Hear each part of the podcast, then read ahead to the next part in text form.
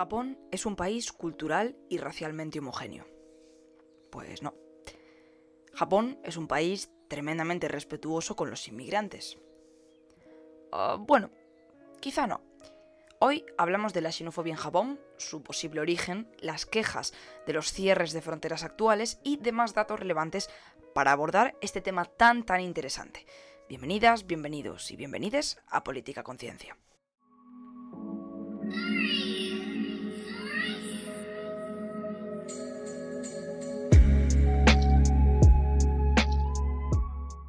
He dividido este podcast en varias secciones y he intentado buscar la mayor cantidad de datos y hacer una investigación lo más comprensiva posible.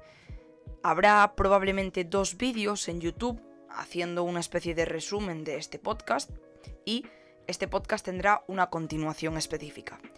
Este tema ya lo hemos tratado en el podcast en, digamos, un poco menos de profundidad, hablando un poco más desde la perspectiva histórica y de las, digamos, diversidades raciales y culturales que existen dentro del propio Japón. Creo que el podcast se llama algo así como eh, Racismo en Japón, Hold My Beer o algo así. Así que podéis ir a escucharlo para tener también un pequeño background primeramente. Pero hoy nos vamos a centrar en, el hecho de la xenofobia en sí mismo en Japón y de cómo está actualmente la situación. Antes de comenzar he de decir que mis ganas de hacer este podcast vinieron un poco dadas por el Japanese Twitter y la cantidad de gente que estaba diciendo que por no poder viajar a Japón como tal estaban sufriendo un racismo brutal y la mayor parte de la gente a la que se lo he leído era peña blanca europea que literalmente se sentía como ultrajada porque no le dejasen entrar en un puñetero país. Hay casos concretos, como eh, la familia de japonismo, donde entiendo perfectamente que el hecho de que no te dejen entrar en un país sea una putada enorme porque literalmente comes de eso, vives de eso. Entonces, eh, no lo entiendes y es frustrante y lo entiendo. Y yo no critico casos como esos, porque esos casos los entiendo. Lo que critico es Peña que literalmente se quiere ir de viaje a Japón porque le sale del moño y de repente se pone en plan, es que eh, estoy sufriendo racismo de los japoneses. Perdona, tío, eres un tipo blanco europeo. No puedes sufrir racismo como tal. Podrás sufrir xenofobia. Sí, eso. Y es precisamente de lo que queremos hablar hoy en este podcast. Así que luego debatiré más en profundidad sobre este tema en específico, pero vamos a comenzar. ¿Hay muchas personas migrantes en Japón? Bueno, con los datos que tenemos, sacando estadísticas propias que nos da el, bueno, un buro de, Japón que da diferentes estadísticas del, propio gobierno japonés y diferentes datos que he consultado, que como siempre tendréis todo en la descripción, hay una horquilla de entre 1,5 y 3 millones de personas migrantes en Japón, lo que hace alrededor de pues un 1,2, un 2,5% de la población. Como veis, es un porcentaje de la población muy pequeño. A nivel, si hacemos una perspectiva futura, se prevé que el 40% eh, de personas que vaya a ir a Japón en los próximos años sea en formato de mano de obra cualificada. Eso sí, si miramos eh, algunas encuestadoras, de hecho creo que era Gallup la que daba este dato, es que la tasa potencial de migración de Japón es muy muy baja, es de un 1%. Dentro de ese 1%, el 51% sería gente joven, lo que sin duda le vendría muy bien al país, pero no olvidéis que ese 51% es dentro de un 1%, con lo cual es muy poquito. Y esta tasa potencial de migración es básicamente pues, lo, que, lo que parece, la cantidad de gente que se prevé que pueda llegar a un país. Y esto es una auténtica movida, porque Japón necesita gente y la necesita ya. Situación actual en Japón. ¿Y por qué necesitan personas que migren a su país. Principalmente por el envejecimiento tan brutal que tiene Japón, que al final acaba literalmente impactando en la cantidad de mano de obra que tienes disponible en tu país para trabajar. La tasa de reemplazo de Japón está en 2.1 hijos por eh, persona gestante, ¿vale? Y esta sería la tasa de reemplazo. Es decir, si todas las personas gestantes tuviesen em, 2.1 hijos, eh, conseguiríamos tener ese reemplazo poblacional, es decir, conseguiríamos que la población en Japón siguiese creciendo anualmente y exponencialmente. pero actualmente la tasa está en 1.4, es decir, las personas gestantes, las mujeres, eh, no tienen más de 1.4 hijos de media, lo cual genera un evidente problema. Yéndonos a datos oficiales, tenemos que en el año 2020 el 29% de la población, esto es una de cada cuatro personas, tenía más de 65 años. 65 o más. Es decir, de toda la población que hay en Japón, 36 millones de personas tienen 65 o más años. La población en edad productiva, lo que consideramos el bloque de 18 a 64, son el 59% de la población. Y tú dices, bueno, son la mayoría de la población, y es que es normal. Estamos poniendo una horquilla enorme de edades, desde que te haces mayor de edad hasta que te jubilas, son muchísimas personas. Pero pensad que en cómputo la población dependiente, es decir, jubiladas, eh, niños y niñas, personas que por algún tipo de cuestión no pueden ser, eh, digamos, personas, entre comillas, eh, capitalmente hablando, productivas, son el 68% de la población según el Statistics Bureau, que es al que me refería antes. En cómputo, por lo tanto, aunque obviamente el núcleo eh, más grande a nivel poblacional sea las personas en edad productiva, al final el cómputo es que casi el 70% de la gente no tiene la capacidad de producir suficiente para, para que el país siga funcionando. Con lo cual, esto lo que nos dice es que hay una falta muy grande eh, de, de, de, personas que puedan seguir sustentando el sistema de pensiones, seguir sustentando el sistema impositivo, eh, en fin, seguir sustentando la población japonesa y que siga creciendo. De hecho, hay una media de pérdida de personas a nivel anual de unas 400.000. Cada año Japón pierde 400.000 personas respecto al año anterior. Con lo cual, como podéis ver, a Japón le hace falta gente. Y es precisamente por eso hacía esta afirmación previamente, porque es evidente que Japón por sí mismo no puede conseguir lo que necesita. La mano de obra que necesita para conseguir el capital y el dinero que necesita para mantener a su población con los servicios públicos básicos eh, y no puede, no tiene suficiente gente para que dé un reemplazo poblacional. Y por eso hablamos de que necesita ya no solo mano de obra, sino población que entre en su país, población joven, que tenga hijos, que entre en su país para reactivar y generar una mayor, eh, una mayor cantidad de población. ¿Vale? Esto es un problema que quizás suene muy aburrido, pero que es muy importante para entender el punto de este, de este, de este podcast. Y es básicamente el hecho de que, ¿cómo tienes la cara de ser un país que rechaza veladamente, con veladamente me refiero a que no rechazan deliberadamente, no rechazan de frente a la gente que viene de fuera, pero, mm, como explicaremos ahora, sí lo hacen de una manera que está implícita, ¿no? Eh, ¿cómo tienes la cara de hacer eso? Cuando literalmente tú no te vales por ti mismo para mantener a tu población y para seguir creciendo y para mantener tus servicios públicos. Tú lo que necesitas es que venga gente de fuera, de otros países donde tengan tasas de, natalidad más altas que la tuya, gente que venga joven, preparada, que quiera tener hijos, que quiera hacer su vida en Japón, y tú lo que necesitas es generar las condiciones suficientes y necesarias para que la gente quiera hacer vida ahí y para que tu población aumente y para que tengas gente en edad de trabajar. Entonces, Vamos a meternos ahora en el primer tema polémico, el cierre de fronteras actual. ¿Le compensa a Japón? Le compensa por un lado en el sentido de hacer un control de daños en lo que tiene que ver con el COVID-19 y en lo que tiene que ver con que la pandemia no se siga, eh, digamos, extendiendo. Ahora Japón está en unos números relativamente buenos a nivel vacunación y, todas estas cosas, pero la realidad es que em, no lo vas a solucionar todo con cerrar fronteras a calicanto. Por ejemplo, ¿No puedes permitirte dejar que la gente pase a trabajar? Lo dudo bastante. Otros países están funcionando así y, no ha pasado nada. Realmente que la gente entre a trabajar no es tu problema. ¿Qué pasa? Que para Japón a nivel económico es un problema también cerrar fronteras, porque parte importante de sus ingresos vienen del turismo. Porque como os he dicho además, dentro de la propia riqueza que se genera en el país tenemos un déficit, a pesar de que Japón es creo la tercera o la cuarta economía más grande del mundo, creo que la tercera. Pero, y ahora me meto en harina para zanjar este tema ya. Tú, persona blanca que quieres viajar a Japón por ocio, ¿estás sufriendo racismo? No. Para empezar, porque eres una persona blanca. Una persona blanca europea que está yendo a un país asiático de turismo. No está sufriendo racismo. El racismo lo sufren las personas racializadas. De hecho, al contrario, quien puede ejercer racismo eres tú hacia las personas japonesas por su condición racial. Punto.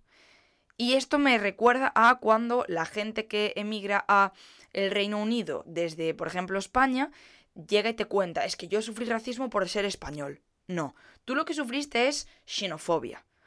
Tú lo que sufriste es a lo mejor aporafobia, pero racismo no sufriste. Y tenemos que dejar de apropiarnos como personas blancas de términos que no están hechos para referirnos a lo que nos pasa. Te puedo comprar que tú llegues a Japón y te traten mal por el hecho de ser extranjero. Que dudo que en Japón te traten deliberadamente mal. Me parece muy raro, porque culturalmente hablando es algo que es muy raro que pase.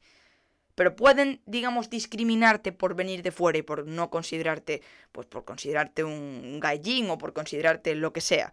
Te pueden, te pueden, eh, puedes sufrir una especie de discriminación por tu condición, igual que en el Reino Unido, pues pueden tratarte mal por la concepción que tienen de cómo trabajan los españoles o cómo se comportan.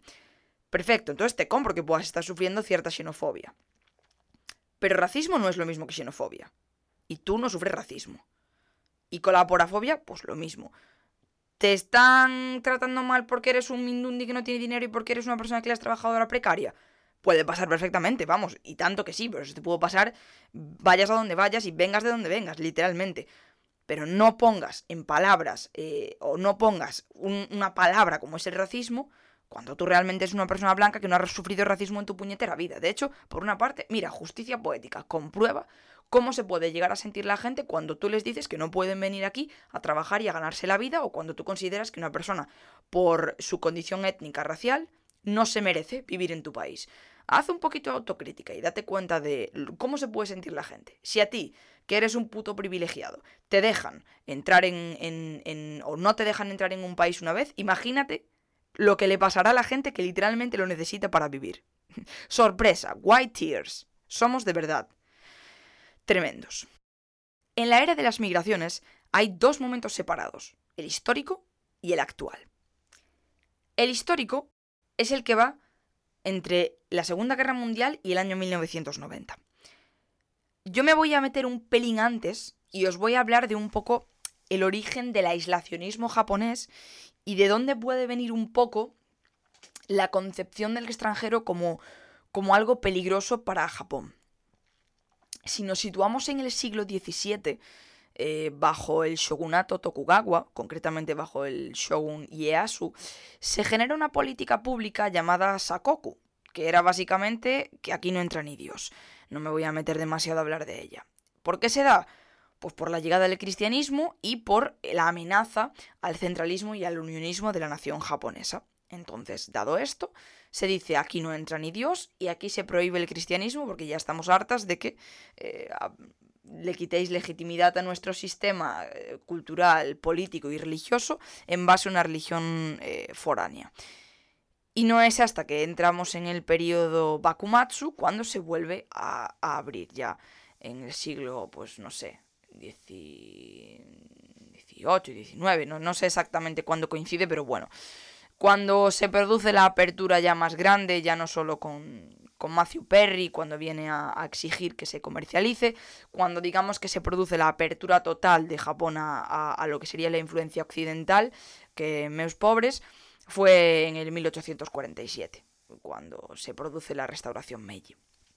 Dicho esto, después, más tarde, llegará el imperialismo, que refuerza esta idea de la uniqueness japonesa, del nacionalismo, del militarismo, del supremacismo exacerbado, del hecho de queremos extender nuestra conquista por toda Asia y, la cultura japonesa es, eh, está por encima de las vuestras, ¿no? Entonces llegamos ya al siglo XX y a lo que queremos analizar hoy, que es la, migración a nivel histórico, concretamente la del siglo XX hasta el año 1990. En el año 1930, eh, el grupo poblacional extranjero predominante en Japón era el grupo de Corea, las personas que provenían de Corea, que eran unos 400.000. Diez años más tarde, en el año 1940, fueron obligados, tanto chinos como coreanos, a emigrar a Japón porque les faltaba mano de obra. Pensad que estamos eh, en la Segunda Guerra Mundial, que Japón está en un momento en el que necesita mucha producción y en ese momento pues lo que hace es te obligo a que vengas a mi país a trabajar como mano de obra. E iban para hacer lo que Chang, en un, en un paper que os dejo también adjuntado abajo, denomina como las 3Ds. Dirty, Dangerous y Demanding, es decir, sucios, trabajos sucios, peligrosos y muy demandantes, muy duros, ¿no? Entonces, como veis, parte de esta inmigración del siglo XX se produce de forma forzada y porque a Japón le convenía, porque necesitaba a, estos, a estas personas que provenían de, de sobre todo de Corea y de China, que ya sabéis que fueron los principales países que sufrieron más el imperialismo japonés. Tenemos mucho contenido, tanto en el podcast como en YouTube y en Instagram, hablando de este tema, entonces eh, no me voy a meter más en esto. La, época actual a nivel migratorio eh, es post-1990. Con la ley de 1989 se permitía la entrada en Japón de trabajadores cualificados. Lo que necesitaban es gente que moviese el, el business alto. Eso sí, luego se permitió la entrada de los Nikkeijin, es decir, personas con trabajos no cualificados, pero que tuviesen ascendencia japonesa, por supuesto. ¿Cómo no? ¿Cómo no? A partir de este momento, es decir, a partir de la época de 1990, el principal grupo migratorio dejan de ser las personas de Corea para pasar a ser las personas de China. A nivel concentración geográfica, antes del 1990 se concentraban sobre todo en Kansai, por si queréis buscarlo, K-A-N-S-A-I, en la prefectura de Osaka, que estaba un poquito más abajo de, la, bueno, de la región de Kanto, de donde si ubicáis Tokio, pues si bajáis un poco en el mapa está ahí. Después de 1990, es decir, en la, época actual, se concentran sobre todo en Tokio y en las grandes ciudades de la prefectura de Kanto, ¿vale? Que es donde se sitúa, bueno, de la región de Kanto. No sé si se puede, no sé si es una prefectura, no me voy a meter ahí porque a veces me confundo aún. Eh, ¿Y esto por qué? Tiene sentido porque ahora la mayor parte de la población, pero la mayor parte de la población general, no solo la población migrante, vive en medios, eh, en medios urbanos. Pero, es un porcentaje tremendo. A ver si encuentro y os puedo dejar por redes eh, el, gráfico de barras que vi, porque es, es espectacular. Yo no sé si queda un 8, un 9, un 10% de la población viviendo en la parte rural. A lo mejor no creo que esté exagerando porque de verdad que en el gráfico era súper, súper visible. Era súper visual. Que ahora literalmente todo el mundo vive en las zonas urbanas. Lo cual tiene total sentido, sinceramente. Em, y dentro de esta etapa actual de las migraciones, cabe destacar que en el año 2010 la ONU le dio un toque a Japón y le dijo, eh, ¿qué es todo ese racismo, toda esa discriminación y toda esa explotación que estoy viendo? Y sobre todo esto vino a raíz de pues, que el Solidarity Network of Immigrants señaló un caso concreto que ocurrió en Gifu, donde en una fábrica habían implantado segregación racial en baños y en vestuarios. Además también daban datos como que a quienes, vienen a trabajar o quienes van a trabajar en prácticas a Japón mueren eh, dos veces más si son migrantes que si no lo son. Em, esto es tremendo y pensad que ahora en Japón ya no solamente hay ya no solamente hay personas provenientes de, Corea y de China, pensad que también vienen de otros países con perfiles raciales y culturales diferentes, donde la discriminación eh, aumenta todavía más. Personas que no tienen rasgos tan prototípicamente asiáticos como Corea, China y Japón, personas que a lo mejor tienen la tez más oscura, personas que a lo mejor vienen de otras culturas mucho más diferentes de la japonesa, sufren una discriminación mucho más grande. Eh, por parte de, Japón. Y normalmente la discriminación, como os digo, es bastante velada. Eh, sobre todo si vas a hacer turismo, probablemente no lo notes. O si lo notas, quizá es en el hecho de que te tratan incluso mejor. Pero trabajar allí no es para nada lo mismo. Y de hecho, eh, se me estaba ocurriendo un ejemplo, lo que pasa que es de Corea y no es de, no es de Japón, pero si visteis el juego del calamar, veríais cómo eran tratados los migrantes eh, como el que era, no sé si era pakistaní o, o, era hindú, no lo recuerdo ahora, pero eran, o sea, había una diferenciación racial muy grande entre, entre pues, el jefe, que era coreano, y él, que era, pues eso, pakistaní o hindú, no lo sé. Y, ahí hay un componente, evidentemente, de, de, de racismo. Eh, por supuesto que, lo hay, y de, una gran, sobre todo para mí, xenofobia respecto a, esto. Actitudes hacia las personas migrantes. Ahora vamos a entrar en, una parte un poquito más teórica y una parte en la que os voy a hablar de pues, eh, teorías y diferentes variables y datos que podemos obtener en Japón. En este bloque, primero os voy a hablar de la teoría del contacto y de la, de la teoría de la competición étnica, y luego os voy a hablar de variables que pueden influir para que se dé un mayor sentimiento xenófobo o racista, y os voy a dar algunos datos de cómo la población general japonesa percibe la inmigración y voy a acabar hablándoos de un caso concreto, de un paper de Wonigan de este mismo año, en el que la hipótesis que comprobaron, que, comprobaron que era cierta, eh, creo que es muy interesante para, para este podcast concreto. Entonces vamos a empezar con las teorías. Hay dos teorías que hablan sobre, bueno, pues cómo influye la las migraciones en, eh, digamos, las actitudes xenófobas de la población. La primera teoría es positiva, que es la teoría del contacto, que dice básicamente que hay un impacto positivo a la hora de entrar en contacto con otras culturas o con personas migrantes, eh, por lo que a más número de personas que llegan, la actitud va a ser más receptiva. Cabe destacar que esta cita se saca de un paper del año 1954, con lo cual, mm, sin querer yo desprestigiar al autor ni pensar que yo tengo puñetera idea de lo que, de lo que está hablando este, este, este señor, me parece que, mm, bueno, mejor vamos a actualizarnos un poco y ver si realmente esto tiene sentido. Porque esta teoría se sustenta en la base de que se tienen que dar condiciones de partida iguales para ambos grupos, es decir, para la persona que, que llega, para la persona migrante y para la persona nativa. Tienen que tener unos objetivos de vida comunes, tiene que haber cooperación entre un grupo y el otro, y tiene que haber apoyo por parte de las autoridades. O sea, vivimos aquí en Alicia, en el país de las puñeteras maravillas, porque realmente en unas condiciones ideales en las que ambos grupos partiesen de la misma base y tuviesen esos mismos objetivos vitales, pues no te digo yo que el contacto sí que pudiese favorecer que la xenofobia bajase, me lo creo, podría decirte, bueno, hipotéticamente hablando, podríamos decir que sí, que tiene sentido. Pero la realidad es que eso no va a pasar nunca. La persona nativa va a partir de una postura muchísimo más favorable que la persona que emigra, que se va a encontrar en un entorno hostil y en un entorno en el cual no tiene nada a lo que aferrarse, ni una cultura propia, ni a su familia probablemente, ni unas condiciones en absoluto igualitarias con el grupo nativo, etc. Entonces, Alport, amigo, tú te fumaste un porro enorme antes de hacer este paper, porque no me explico cómo un planteamiento tan idealista puede salir. Que sí, oye, está bien como hipótesis, pero a nivel realidad eh, política y social me parece una burla, la verdad. Relacionado con esto, tenemos una encuesta de Gallup, que no sé si era del 2018 o 2017, que dice que conocer a personas migrantes incide en tener una mejor percepción de las mismas que tiene que ver con esa teoría del contacto, al final de la que hablábamos. Dice que quienes conocen migrantes valoran, digamos, la presencia de los mismos en un 6,7, mientras que quienes no les conocen la valoran en un 4,8.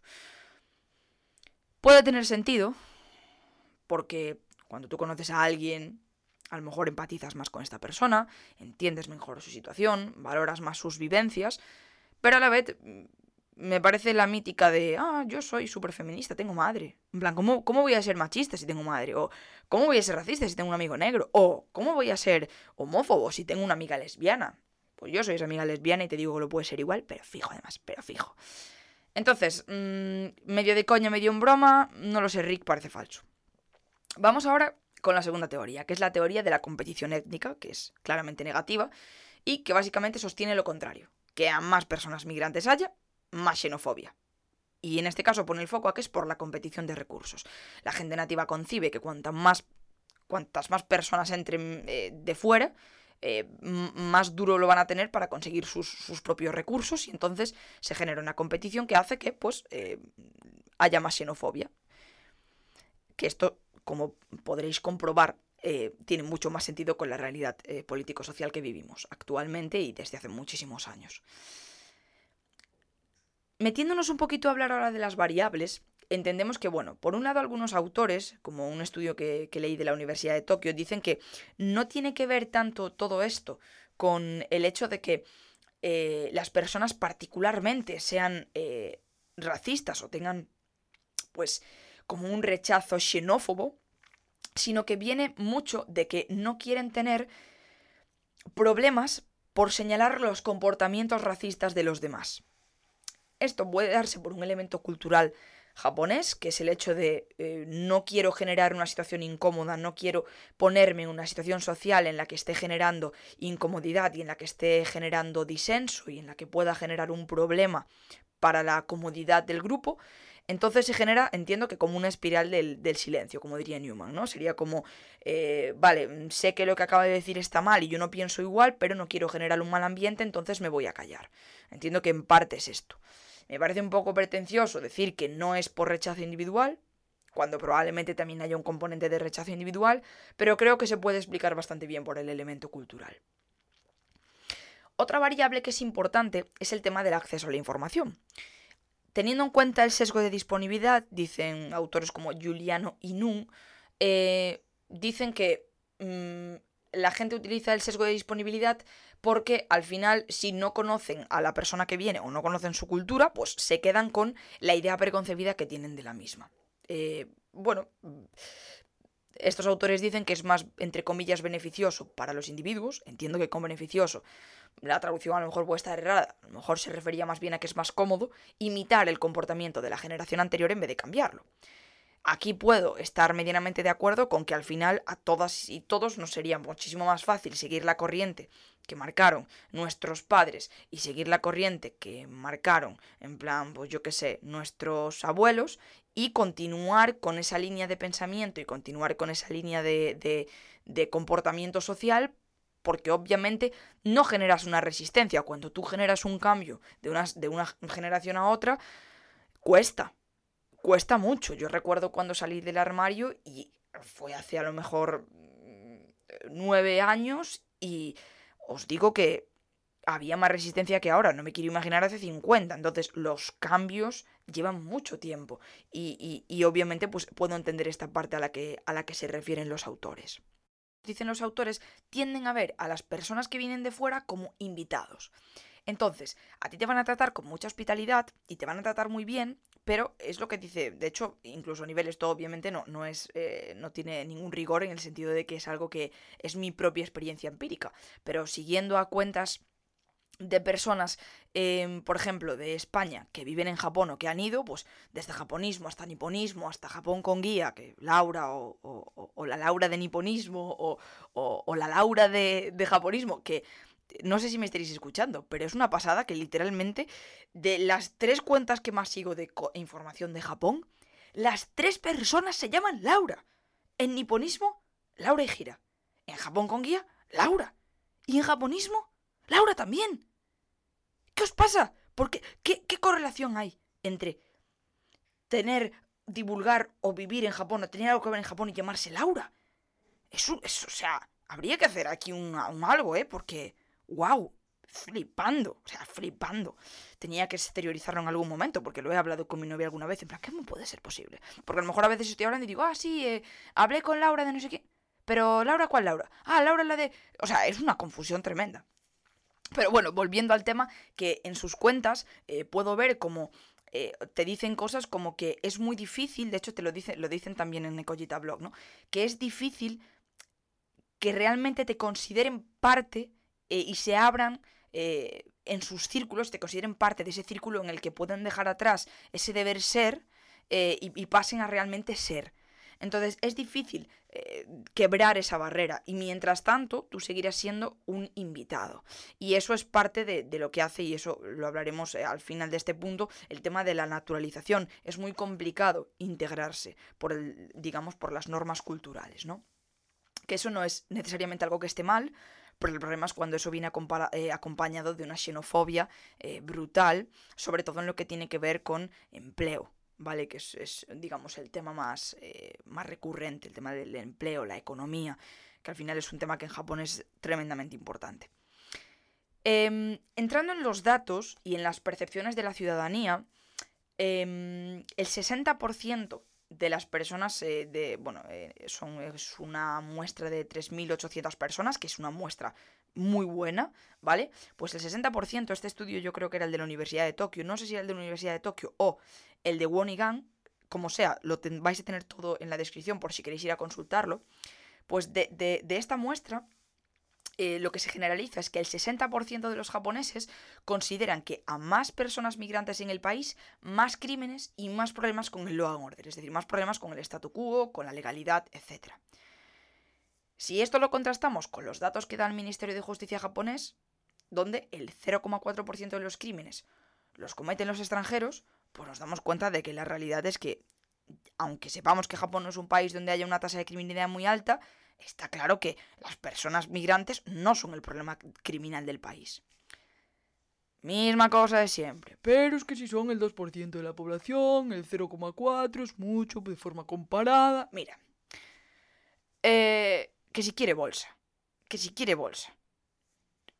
No estoy de acuerdo con lo que dices, pero te voy a dar otro dato.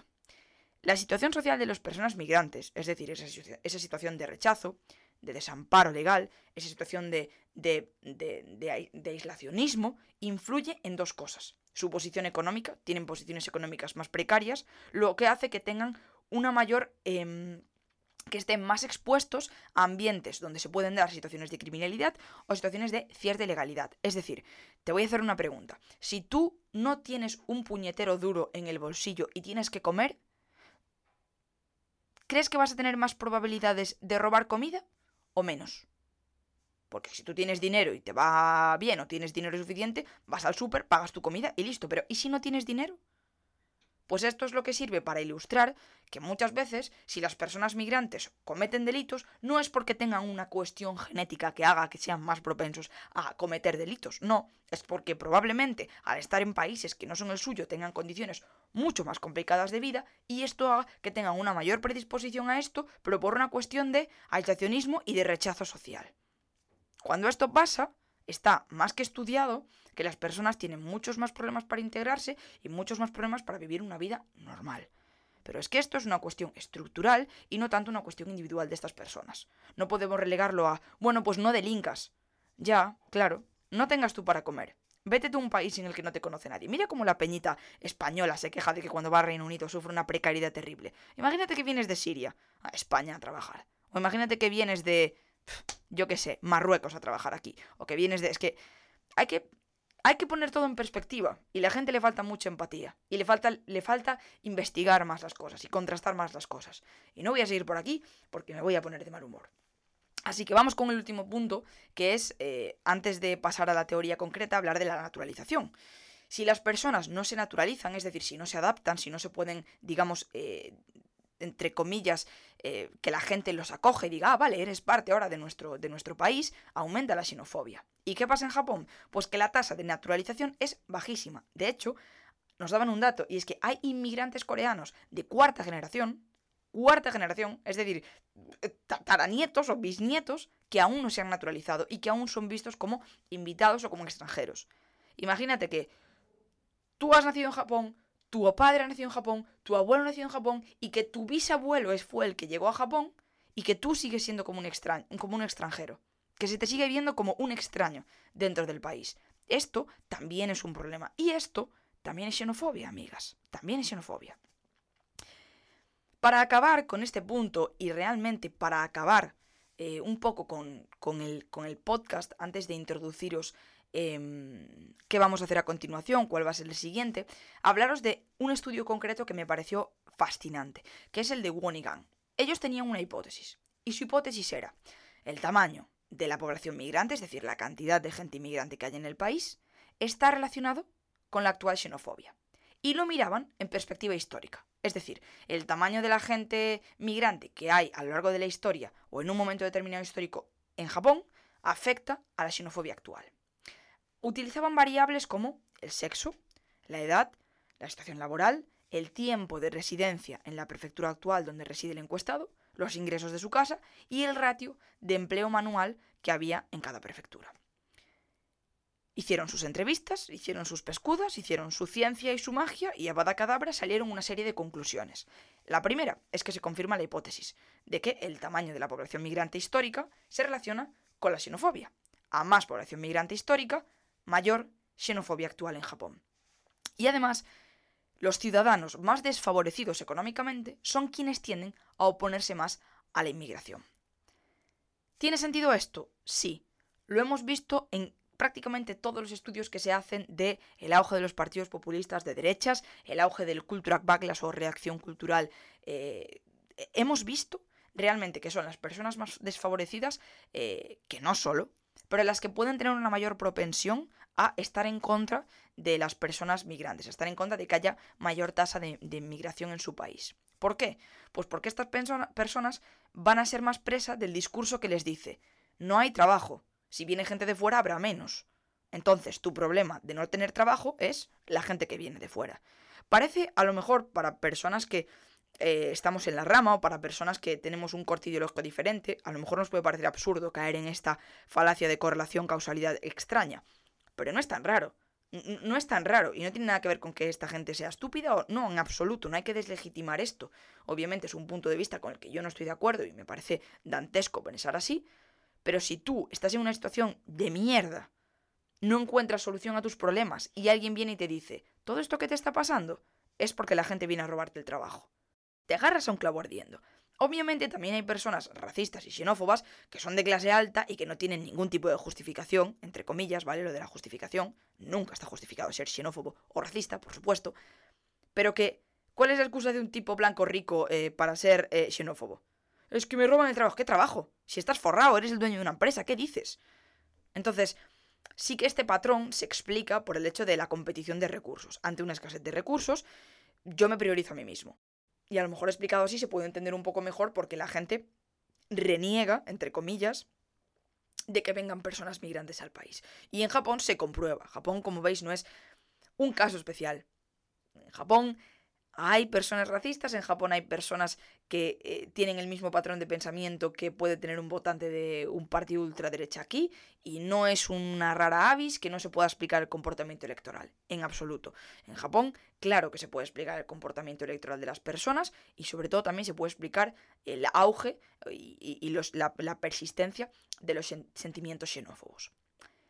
¿Cuál va a ser entonces el tema del próximo podcast que va a continuar con, este, con esta temática relacionada? Pues va a ser el tema de los partidos populistas de derechas, o concretamente de la ultraderecha, en Japón. Sabéis que a Ariana le encanta hablar de los partidos de ultraderecha, le encanta hablar de populismo y le encanta juntar todo lo que sea que pueda con Japón.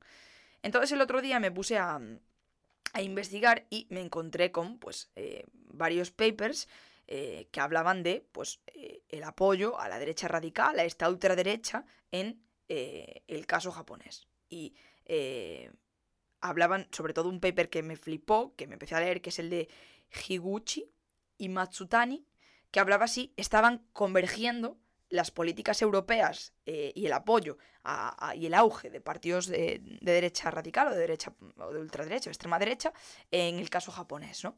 Y creo que es algo que os va a sorprender que vais a tener un montón de información rara y extraña sobre partidos de ultraderecha que también pasa en Japón. Y creo que puede ser un tema muy interesante del que sin duda tengo muchísimas ganas de hablar porque me parece un tema magnífico y un tema del que, del que quiero hablar, quiero investigar y quiero traer mucho contenido del tema. Eh, y en principio hasta, hasta, aquí ha llegado, hasta aquí ha llegado este podcast. Sinceramente pensé que iba a llevar mucho más tiempo. Me alegro que tampoco se me haya ido a un podcast de, una hora, aunque el otro día un seguidor me dijo que, le encantaba cuando los podcasts duraban más. Bueno, este ya dura un poquito más que la media de los que estaba haciendo actualmente. Y mm, lo dicho, que como siempre tenéis todo en la descripción, hay muchísima información. Pero sobre todo, intentad no utilizar los conceptos de una manera laxa no seáis personas blancas típicas que dicen que sufren racismo eh, de personas racializadas porque el racismo inverso no existe. Hay mucha información en las redes, muchas cuentas de divulgación, muchas cuentas de activismo eh, antirracista, que de verdad que deberéis seguir. E incluso desde una perspectiva ideológica que a lo mejor eh, pueda chocar con movimientos más progresistas, creo que ser antirracista eh, lo puede ser aunque seas un liberal en lo económico. Em, y aunque yo no esté de acuerdo contigo, creo que está bien que todo el mundo deconstruya estas cosas. Y, y no os voy a dar más la chapa. Simplemente estad pendientes porque voy a intentar eso, hacer de este podcast dos vídeos de YouTube. Y así además va a ser bastante visual porque os voy a poner todos los gráficos y todo eso. Y, y voy a intentar eso, volver a, aprovechar que ahora viene una época en la que no voy a tener tantísima carga de trabajo para poder eh, grabar mucho y adelantar mucho el trabajo para, para estos meses que se vienen, que probablemente esté bastante más ocupada, o eso espero. Y nada más, eh, muchísimas gracias eh, por estar y formar parte de la familia de Telegram. Ya somos pues casi 110 personas, eh, de hecho creo que ya 110 personas ahí aguantando mis rayadas. bueno, estoy bastante descontenta con Instagram porque hay días en los que a lo mejor me ven las historias 100 personas cuando normalmente me las pueden ver 1000. Es agotador y una seguidora hoy me recomendó que me hiciese Patreon, creo que no tengo el suficiente alcance como para hacérmelo. Y bueno, no sé cuándo saldrá este podcast, pero ya os lo habré puesto por redes sociales, que el otro día, bueno, el miércoles que 15, haré un directo con, un grupo de mi clase para, una nota, pero bueno, este podcast llegará más tarde, con lo cual ya eh, no eh, será, ya, ya no tiene sentido que estéis escuchando esto. Y nada más, muchísimas gracias por escuchar este podcast, te agradezco mucho si lo puedes compartir y cualquier cosa que me quieras preguntar o cualquier duda que tengas, escríbeme por redes sociales, por conciencia en todas ellas o la familia de Telegram. Y nada más, soy Ariana, soy politóloga y esto es Política Conciencia.